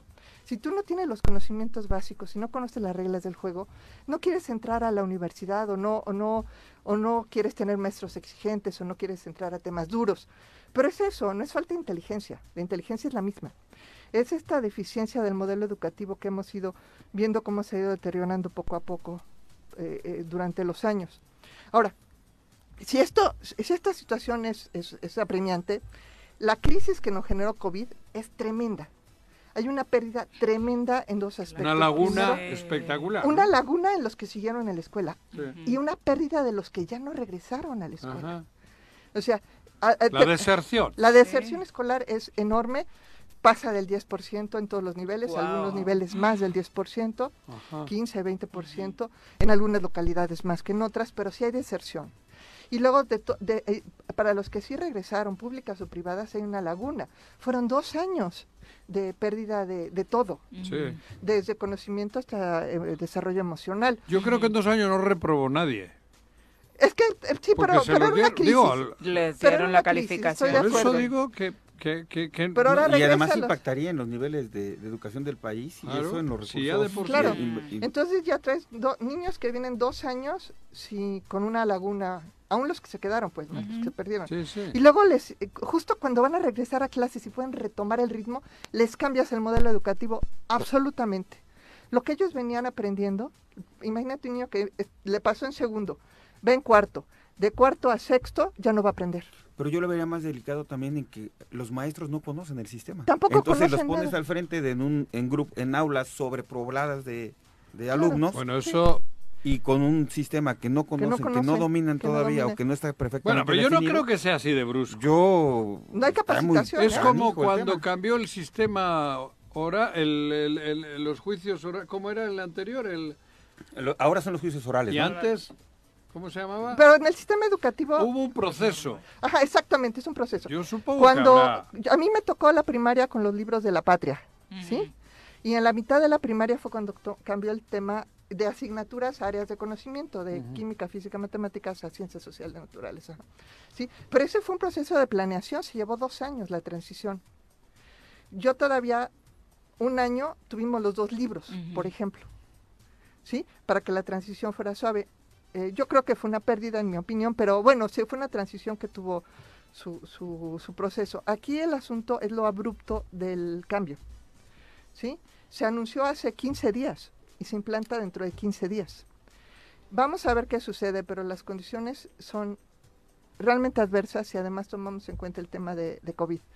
Y ahí donde los papás tienen que entrarle durísimo. O sea, así como le entraron durante la pandemia a acompañar a los niños en el aprendizaje, tienen que entrarle, no bajar la guardia, digamos, en estos próximos dos años con ese cambio de modelo educativo, para que los que van terminando la primaria terminen bien y la transición a secundaria. Y la transición a secundaria, que la secundaria no cambia.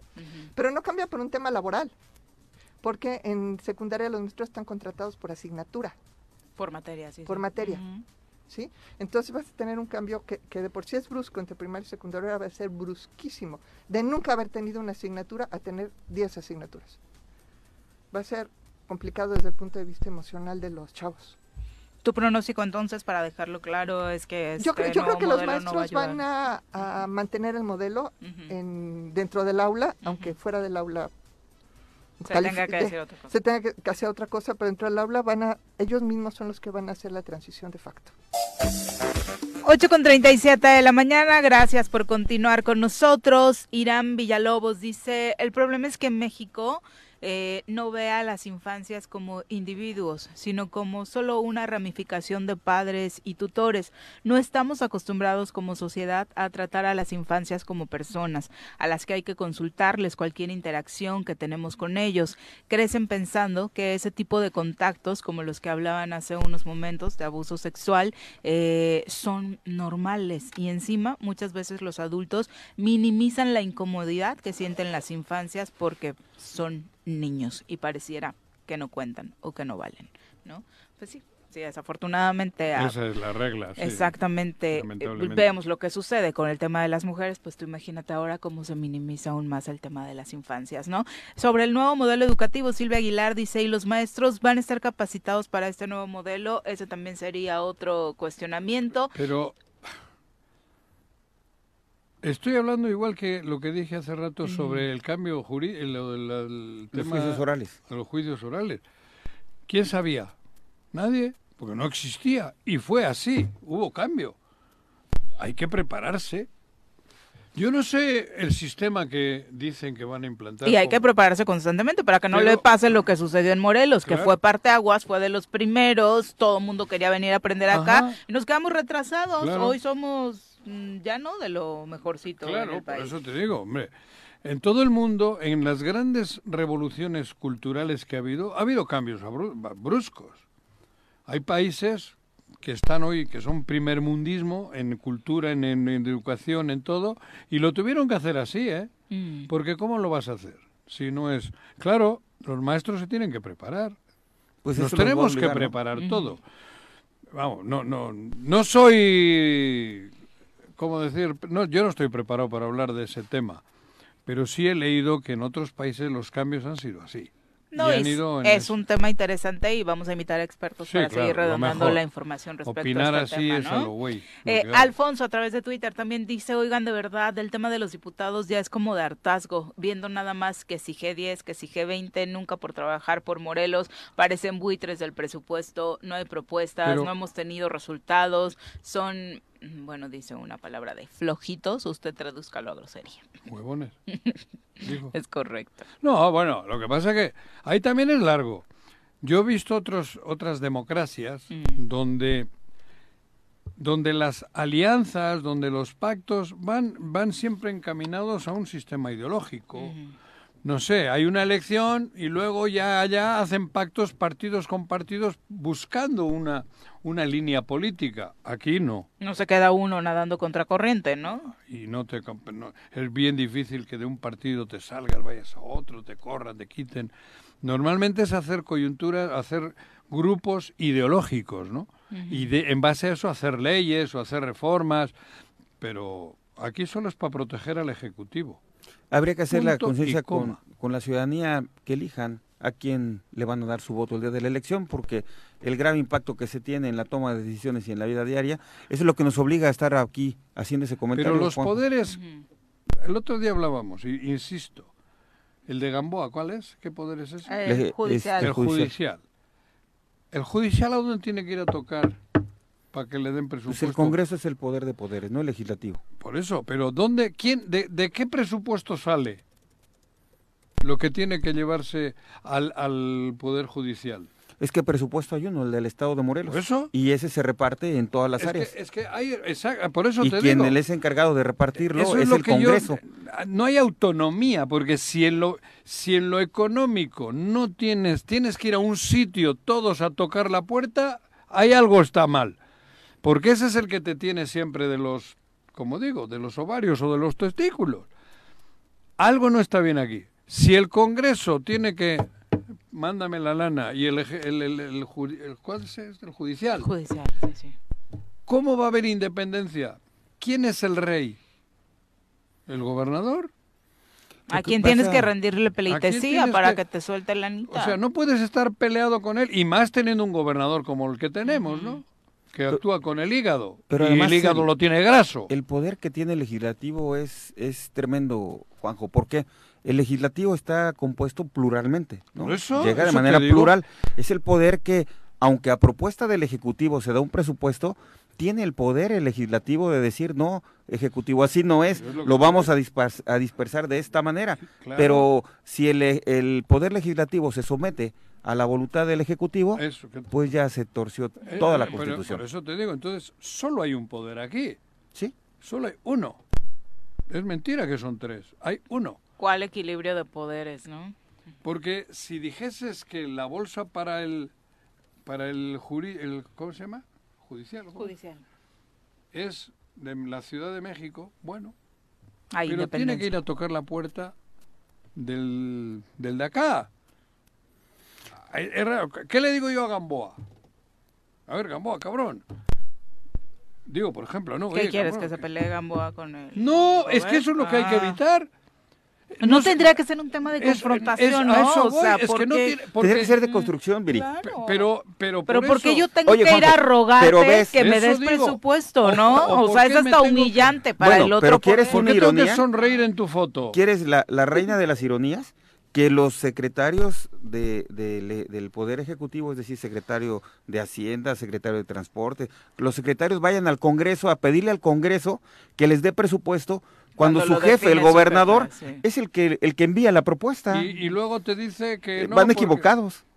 Claro, es que por eso aquí hay un poder pero además el legislativo le da el foro en escucharlos, no debería haber esa, esa situación. 8 con 44 de la mañana, vamos a pasar con Malboro a nuestra clase de equitación, pero antes en la mañanera, ¿qué está sucediendo? El presidente Andrés Manuel López Obrador le pidió al ex procurador Jesús Murillo Caram hablar y decir quién le dio la orden de ocultar datos de la investigación de la desaparición de los 43 normalistas de Ayotzinapa. Urgió a los jueces que van a analizar la situación jurídica de Murillo Caram escuchar la opinión de todos y por supuesto él está seguro, según dijo, que no es nada más Murillo Karam, pues eh, hay gente detrás de él que le ordenó ocultar información de los 43 y tiene, tiene que hablar. Señaló que obviamente como todos los acusados, el ex procurador tiene derecho a una defensa y a quienes están sosteniendo la acusación demostrarla. Así su posicionamiento respecto a este tema que obviamente hoy es uno de los más trascendentes en el país. ¿Quién Colosio? Seguimos sin saberlo. Hay un señor aburto detenido que ni siquiera se sabe si es el detenido original, ¿no? Hay toda una teoría en torno a que pudieran haber cambiado los Afortunadamente parece que se empieza a jalar la hebra, en el caso de Ayotzinapa, ¿no? De los 43, ¿no? ¿Cómo era? 43. Es correcto. Parece. Pero a que no jala la hebra, este, ¿cómo se llama? Murillo ¿A qué no jala la hebra? ¿A qué no suelta? ¿Por qué? Porque hay intereses, hay cosas hay, ¿cómo se llama? Valores entendidos. No creo que estira... Pero algo que trasciende... Se la va a comer todita. Las 20, orden, las 20 órdenes de presentación de los mandos del ejército. Ah, bueno, eso, eso, eso, es insólito. ¿eh? habrá que ver qué sucede. Que es otro gran paso, ¿no? eso es otro tema. Pero, y sobre todo en un gobierno en el que dicen que le solapa todo, todo el, país. Alguien le dijo, hay que mentir, hay que tapar esta mierda que tenemos. Alguien le dijo, no creo que haya sido él. Pero a que no dice quién fue. No lo va a hacer. A que no lo dice. Porque hay valores entendidos, digo. 8 con 46. Vamos ahora sí con Malboro. Arrienda suelta, la sección del choro matutino, donde aprenderás todo sobre el mundo de los caballos. Queda con ustedes nuestro experto de cabecera, Malboro. Bienvenido. Malboro, ¿cómo te va? Muy buenos días, bienvenido. Aquí con ustedes una vez más. Hola, Juanjo. Pepe, ¿qué tal? Malboro. ¿Cómo, están? Pues aquí corriendo y llegando tarde, pero ya estamos aquí. tarde? Sí. Pues no mucho, pero sí. No, ah, no, no, no tanto. No, ¿verdad? Cuéntanos. ¿Qué, hoy de qué nos vas a ilustrar? Pues ahora quiero hablar un poquito de lo que es, ampliar un poquito la cuestión de los caballos enteros, los caballos garañones, del por qué a veces hay caballos que se castran y por qué no. Y por qué aquellos caballos que que no se castran y quedan enteros y son muy tranquilos en cuestión de, vamos a decir, de, de, cabalgar con ellos, e, e, inclusive en grupo, ¿no? Me decía un amigo, oye, este, fíjate que tengo que castrar mi caballo, resulta que es un tanto difícil controlarlo al, al, ir en grupo. Y efectivamente el instinto del caballo entero, pues vamos a decirlo, es su instinto sexual, ¿no? De, de, alborotarse, se dice, de ponerse un poquito intenso cuando va junto con otros caballos y con yeguas. Y entonces me dice, pero fíjate que tengo ese problema y, y tengo un amigo que tiene un caballo que es sumamente tranquilo y muy apacible. ¿Y a qué se debe? Les digo yo que finalmente un caballo entero no que es muy tranquilo, no obedece muchas veces a la raza, sino que obedece más bien a su carácter propio y personal de cada caballo. Hay caballos enteros que son sumamente tranquilos, sin problema absolutamente de nada, y puede uno cabalgar junto con yeguas, y inclusive las yeguas estando en calor, el caballo respeta completamente el, digamos, al, el proceso de ir cabalgando sin alterarse. Y dice, bueno, pero ¿por qué? Pues como te digo, hay, hay caballos que son muy tranquilos, como vamos a decir que son rasgos de personalidad propia, no de raza. Eh, hay caballos mucho, muy tranquilos, ya sea de frisones, de, de caballos percherones que son sangres muy, muy, muy, este, vamos a decir, frías. Y, y finalmente ah, resulta que a veces hay frisones muy difíciles. cada mes caliente, ¿cómo le dices? En calor cada 20 días. Cada mes, ¿no? Cada 20 días. Cada 20 días. Tres semanas. Y hay muchas gentes que, que acostumbran a salir a cabalgar. cabalgar. Y es normal, si salen yeguas, que, que esté alguna en calor. Sí, sí lo es. Y ahí los machos no, no, no, Me ha tocado ver que sí, ¿eh? Sí, es lo que me dicen. O sea, ¿cómo dices? Hay caballos muy tranquilos que no hacen absolutamente nada al ir junto a una yegua en calor, como lo acabas de mencionar pero hay caballos que sin que estén en calor las yeguas se alteran y, quieren garañonear y se ponen muy intensos y, a veces difíciles de controlar. Y, les digo yo, eso obedece a dos o tres factores. El, uno, de los, uno de los principales es también qué tal es tu nivel de jinete. Vamos a decir, un caballo que me empieza, que empieza a garañonear y empieza a ponerse... Garañonear es moverse y buscar... ¿Cómo, identificas en sus actitudes se pone, Se pone querendón, ¿no? De alguna manera quiero... Oye, castrar es el tema de... Eh, cuando se les... que ya no están enteros, se castran. los testículos, ¿no? Los testículos, sí. Y entonces dice, bueno, ¿por qué? Digo, también influye un factor mucho, muy importante, el llevar un caballo a me seguirían gustando aunque me castren, cabrón. De plano. ¿Y eres garañón, No, eso no. no Vele la cara.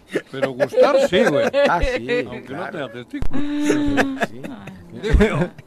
¿no? pero es que hay procesos químicos que cuando te los cortan dejas de, ¿no? Sí, empieza uno a, digo, el caballo empieza a perder ese instinto se dice lívido, ¿no? Dura de, después de la castración dura de cuatro a seis meses.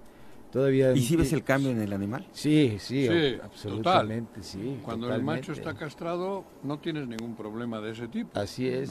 Y sí les decía yo Pero ya no sirve para semental. O sea, obviamente depende para que lo quieras, ¿no? Es que precisamente un caballo que se deja entero es precisamente cuando lo quieres para la reproducción. Claro. Y eso obedece a características físicas propias del caballo, ¿no? no, no solo por ser guapo. Sí, no, hay, hay físicas y emocionales del caballo. Aquí estamos acostumbrados a sacarle crías a cualquier caballo y no consideramos su estado emocional, su estado físico. Digo, nomás lo ves bonito y dices, ese quiero para mi yegua. Pero hay que también ver qué sangre trae, cómo es su carácter del caballo, porque eso también se hereda mucho. Y, y decía yo... Sí, y decía yo que entonces un caballo entero es para quien realmente sepa montar, que un nivel de jinete aceptable para llevar un caballo entero. Y, y el, el, decir que un jinete aceptable, ese, ese, ese jinete debe de saber también definir si puedo llevar un caballo a una cabalgata estando entero. Porque también se vale no llevar un jinete. Porque pone en riesgo a, sí, todos los demás. a los demás. Yo lo he visto. lo hemos visto, Juanjo, es terrible. Entonces sí es importante tener eso, considerar que si voy a llevar un caballo entero o voy a tener un caballo entero, ya sea una cabalgata o simplemente tenerlo para paseo, aguas. Tenemos que pensarlo muy bien y, y, pensar que mejor es, es mejor castrar un caballo que no va a ser para la reproducción o que no tiene las características aceptables para ello. ¿Las yeguas se castran o esas quedan siempre enteras? No, no pregunto. Sí, sí te entiendo la pregunta. como las mujeres, ¿no? O sea, como a veces este hay hay una cierta eh, técnica al parecer cosen un poco ciertamente la vulva de la yegua para evitar ese para evitar se me hace a mí algo muy absurdo realmente con no quiero que la yegua entre en calor no quiero echarle caballo simplemente no le acerco el caballo. Pero al parecer hay quienes cosen un tanto la vulva para que no penetre. Ah, digo, se me hace una cosa realmente. Eso hacen. Terrible, en, los africanos. Sí, les eh, quitan el clítoris. Otra cosa también muy. ¿Y cuántos días dura el calor de la yegua? ¿Es cada 20 días? Y tiene cada 20 días, cada 3 semanas la yegua entra en calor y, y, y, dura de, de, de, 3 hasta 6 días el calor de la yegua. A veces un poquito más, un poquito, pero mínimo 3, tres días ¿eh? el calor de la yegua. Hay unas que son más intensas y duran un poquito más, pero regularmente es cada 20 días, cada 3 semanas es está el calor de una yegua. Y los mejores días de, para echarle caballo a las yeguas es en la, época de calor, de, de por ahí de marzo, abril, mayo, junio, que está más aceptable el clima aquí en la zona donde vivimos. ¿Es por nuestro clima? Ajá, obedece a ellos. Son más baratos los moteles. Digo, porque hay aquel dicho del burro en primavera, ¿no? O sea, ¿les pasa también a los caballos? Sí, sí, de verdad, en serio. Sí, se ponen más intensos. sí. Por eso es, de ahí viene el refrán del, libre, ¿cómo dice? A ver, dice un dicho, líbreme Dios de un rayo de, de un, ¿lo digo? No. Siento que no. Tú dime, yo lo digo, güey. Traduces de un tonto. Ah, dice, dice el dicho, líbreme Dios de un rayo, de un burro en el mes de mayo y de un pendejo a caballo. ese, es un, dicho, un refrán que obedece a lo que acabamos de mencionar. Los burros de mayo, cuidado, no andan muy alterados, muy estresados, ¿sí? Ah. Entonces, este sí, efectivamente, les recomiendo yo, para mí, los caballos, las yeguas, este, echarles el, caballo en, abril. En abril, porque los potrillos marceños son muy apreciados y valorados. ¿Qué es un potrillo marceño? De marzo. ¿De marzo? De marzo, sí. ¿Cuánto tiempo dura el embarazo? 11 meses. 11 meses. Entonces, más o menos, calculen ustedes qué época es echarle. Eh, quiero un caballo marceño, pues se lo echo en abril. Ok, aproximadamente. sí, así es. Perfecto. Para detectar todos estos cambios también te pueden consultar Malboro si quieren eh, generar crías y demás, cómo encontrar Tenemos dos caballos ahí, dos caballos enteros, un, paso fino colombiano, bonito el caballo, de muy buen carácter, de un color precioso, retinto. Y, pues sí, ya lo hemos estado anunciando allá en Tres Marías. Y, se, y, estamos, y otro caballo español y un cuarto de milla. Cuando gusten, ¿mande? ¿Vasco o madrileño? Nosotros no nos cruzamos tan fácil. y un garañón. y un garañón. ¿Dónde te encuentran? ¿Cuánto, ¿Cuánto cuesta una cruza de esas? De ese fino que tienes. Del paso fino. Del paso fino. Pues vamos a montar con una yegua que te quieran que quieran tener un potrillo de ese nivel, que es un caballo espectacular. ¿Cuánto cuesta? Pues yo digo que es un caballo. Digo, aquí tú. Sí. yo he visto por ahí que, un caballo de esos vende un chingo de esperma y son multimillonarios los dueños. Pues se dice también, a veces se dice, ¿no? Y seguramente que sí. Pero un caballito, vamos a ir un paso fino colombiano aquí que no son muy, muy fáciles de conseguir vamos a hablar de un, de un precio de una maquila, de la calidad del caballo que, que, que tenemos ahí de entre 10 y 15 mil pesos. Es la, es la, es la, la, idea de... El promedio del eso te cobran por una cruza con un gran danés. ¿En serio? Sí. Pero la yegua tiene que tener ciertas características. Mejor. Pues por lo menos, mira, si tú quieres una yegua, ah, vamos a decir, tengo una yegua este de la misma línea, de la misma raza, pues es lo adecuado echarle un mismo caballo de la misma. Pero a veces tengo una cuarto de milla, tengo una yeguita criolla, tengo entonces hay algunas que empatan mejor, ¿no? Sí, sí, sí, pero es al gusto. Pero yo junto a Milana llevo una criollita y este se puede o, ah, tú pones reglas para la, la, yegua. Pues en este caso nosotros no. Este ahí digamos que pues finalmente te gusta el caballo para tu yegua adelante. De hecho son caballos que realmente dan caballos mucho, muy bailadores, que a la gente aquí le encanta en esta zona de, de, Morelos. Sin duda. ¿Dónde te encuentra nuestro público, Malboro? En el rancho de la Media Luna, en el triple siete quince cincuenta ahí los esperamos, lo que ¿Qué teléfono? Pues Dilo más despacio porque no te capté. Triple siete quince cincuenta ahí estamos a sus órdenes. Perfecto, muchas gracias, Malboro. Muy buenos días. Hasta luego, Malboro. ya nos vamos, mi querido Pepe. Muchas gracias. La del no, muchas gracias a ustedes, al auditorio. Saludos, amigos y amigas. Muchas gracias por sus la saludos. del burro? Sí, y lo de Garañón y lo de... Este, Las lecciones de Malboro siempre son muy buenas. Ya nos vamos, señora Rece, buenos días. adiós. Los esperamos mañana en punto de las 7. Very good.